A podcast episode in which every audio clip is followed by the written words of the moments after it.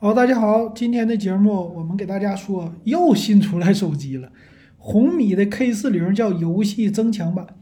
本来今天网友说大强啊，跟老金说，你说我爱东北吧，可别说手机了，没啥意思了，都一样，是不是？这回不一样，这回这个 K 四零可真不一样啊，挺有新意的，挺好玩，并且又是便宜。今年小米啊，可能这个手机市场它确实。能抢不少的份额。我们来看啊，这 K 四零有什么特点？K 四零游戏增强版，第一个外观全都是为游戏而生的，为游戏而设计。哎呀，谁呀？王一博代言。老金，这我到现在都不知道谁是王一博，到底他干了啥哈？但是这次这个 K 四零可玩的东西特别特别多，并且售价不贵。它的官方介绍的，你先听一听，听一听啊。比如说天玑一二零零处理器最近刚出来的，什么弹出式肩键、Go BL 音响，当然了啊，那个不是真的 Go BL。再有一个一百二十赫兹刷新屏，还有一个五千零六十五毫安的电池，太吓人了啊！那我来看看吧。首先，这个机器的外观有新意，嗯，在背面呢，它保留了 K 四零或者说小米十一的摄像头的特色，就是大摄像头。但是组合呢有一些小小的改变，它都突出了游戏的元素。游戏元素是什么呢？就是棱角分明，并且后边有一个闪光灯，搞成了闪电的形状。这个形状真是别人家都没有，非常好，我给它一个大大的赞。并且呢，在机身的侧面，它叫肩键，肩膀的肩，这个键子呢是玩游戏嗯必用的。还有一个实体的按键，我不知道是什么，看起来好像是静音。或者是 Turbo 的模式，这个东西致敬苹果，就现在能保留这种实体键的手机特别少，不多，所以整个的这个设计再加上一九九九起售的售价，那必须的又得抢购了，太烦人了。来看这处理器啊，天玑一二零零，那前两天刚说过的 Realme 啊，真我系列是不是刚推出的这种的特色的旗舰？那这回呢？小米就推出了，并且售价也不高啊，这个还是挺有战斗力的，我觉得啊。天玑一二零零，你就是拿它和谁比呢？不能和骁龙八七零比吧？但是我觉得也能稍微的比一比啊，还是不错的。但是呢，怎么说比网它不行啊？MTK 的这东西啊，比拍照它比骁龙可以啊，就是对于照片的处理能力。玩游戏呢，我保留嗯保留这个意见啊，但是整体来说还是 OK 的，毕竟价位便宜。他说比天玑一千加整体性能提升大概百分之二十左右啊，这个性能提升也不小啊，所以你说它是骁龙八七零可以跟它对标一下子，我觉得是同意的。再有呢，它有一个叫航天级的散热材料，但是它并不像之前的拯救者那个手机有风扇，这个是没有。它也不过就是石墨烯啊，有石墨烯、石墨、有 VC 啊什么的，哎，都是这些的贴片儿，哎，这你要是真拆机，你看你就知道了，就是贴了一张纸这种的感觉，所以没有那么厚啊，特别的薄，呃，散热效果怎么样呢？其实也就那样了啊，咱不要对它抱以太大的希望，你手机该热还是热。他说叫什么突破航天的复合一体散热膜。有什么天线的禁区突破呀？那肯定信号更好了呗？也不见得，我觉得不见得。那再有一个叫独立游戏天线组，什么叫游戏的天线组啊？就是在你的整个手机的侧面、手掌握持的地方，它都稍微的给你整掉一点儿，呃，让你呃这个天线更加的紧密，或者中间有隔断啊，就是手别捂住天线，就这样的感觉。所以他说了啊。除了上下之外，侧面也有，这个现在谁没有？是不是？大家都有，这老金不多说了。再有一个就是弹出式肩键，记住啊，它是弹出式的，这个确实不一样。这个家和谁像啊？这不就是黑鲨吗？所以这个手机其实打掉的就是自己家的东西，打就打黑鲨。我价格比你便宜，性能不一定比你弱太多，肯定弱，但是我价位便宜啊。所以这个啊，可能打不过别人家，啊，反正能把黑鲨打死，这一点整的不好。但是你要是买了，我觉得还是挺好的。比如说玩一些吃鸡类的游戏啊，有的人喜欢。所以适配的游戏呢，他说支持叫什么一百款以上啊，挺好。而且呢，他说叫小型化的这个肩键，怎么应该是摁进去再出来？有机会老金我要去体验一下。但是红米手机在线下必须得去小米的专卖店啊。但我觉得这玩意儿挺好，确实和别人都不同，这就是特色。再有支持 X 轴的线性马达，说是四 D 的震感。哎呀，这就是什么同质化太严重了，没办法，老说这玩意儿没意思。还有一个好玩，说是雷蛇授权的机械键盘，这个是什么呢？就是个皮肤。我的妈呀！现在啊，不光是什么摄像头啊，现在 又搞一个，这怎么说？除了摄像头之外，后边的贴啊，现在连里边软件的这个键盘的样子你都给我整出来了，什么都授权。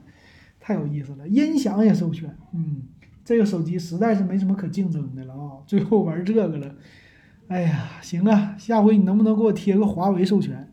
那我算你厉害。它叫 Game Turbo 五点零的一个技术，哎，就不多说了，没啥意思啊。还有这块屏幕是 OLED 啊，OLED 直屏，它支持一百二十赫兹刷新率，哎，这挺好。P 三的色域，HDR 十加的动态，这也挺好。他还说了有一个超小的下巴，超小窄下巴，这个也不错吧？但是一般人看不出来啊，咱们平时没有特意会留意它的啊，我觉得没什么意思。再有，它支持什么自动亮度调节？小米家自动亮度呢，一直被别人诟病，咱们很多的网友都说它了，这个一整就给我调的不亮啊，所以你不要被它不要抱太大的希望。那四百八十赫兹的叫触控这种的感应采样率啊，这个玩游戏行，不玩游戏用不着。再有什么呢？这个外形确实挺酷啊。还有勾 BL 啊，Soundby 勾 BL 勾 BL 音响哇，手机里边放勾的勾 BL 吗？不是的，调教啊，注意这俩字儿啊，调教。喇叭还是别人家的垃圾喇叭，但是我给你调的比较好。声好不好呢？应该还是不错的，并且它的出音口放在手机的侧面，而且挺好看。是底部还是侧面呢？或者上面呢？反正别管这个开口，我觉得要点赞，挺好。支持什么 HiRes，并且有一个最新的啊，叫高解析无线音频认证，又出来一个新认证。因为老金买的那个音箱叫 HiRes 认证，这回哎 HiRes 无线认证挺好。啊，无线传输也支持了，那就表明以前的 HiRes 你是得有线插才行，不有线插不好使。还有支持呢，叫什么双独立大音腔，反正别管怎么说，就这种靠这种介绍我都想买。还有三麦克，三麦克的一个语音识别，啊，这个主要就是玩游戏的时候，呃，要说话，对不对？那摄像头怎么样啊？后置主摄六千四百万像素。八百万像素的辅助，再加两百万像素，这个呀非常一般，所以能看到谁呀？iQOO 的影子，嗯，和 vivo 的 iQOO 很像啊，但是样子挺好看的。这次啊总算是突破了，嗯，我得我得给他个样子点个赞。但是拍照算了吧，就那玩意儿。还有什么呢？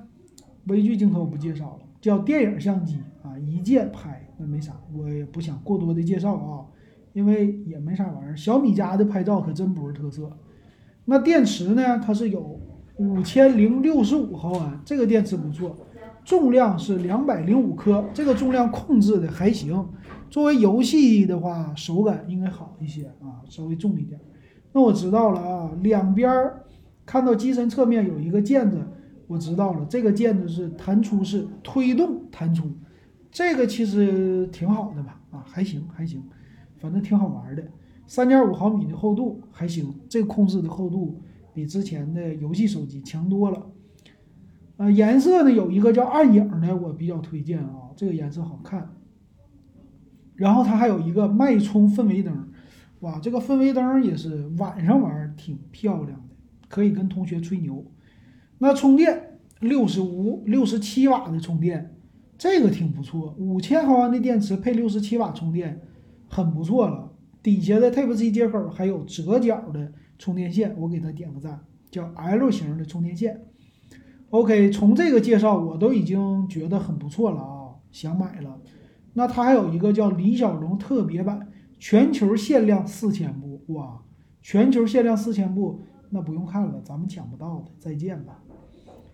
好了，最后咱们来看它的详细参数，然后对比一下他们的 K 四零系列。